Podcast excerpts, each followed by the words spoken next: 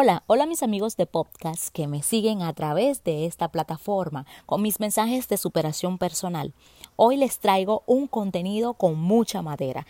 Cuando se quiere, se puede. Hace muchos años atrás conocí sobre un evento. Un evento generado en un lugar donde trabajé durante nueve años.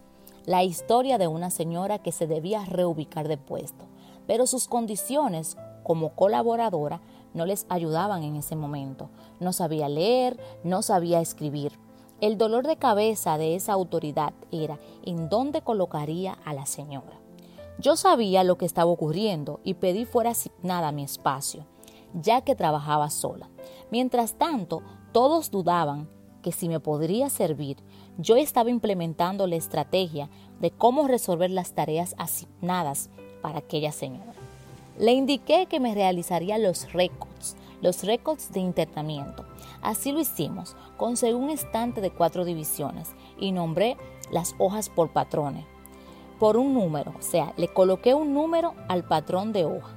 La señora, como muestra, utilizaba el patrón hasta convertirse en toda una veterana en sus tareas.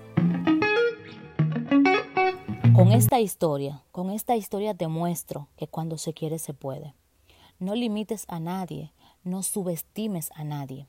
Con interés, con amor, todo es posible. Supérate.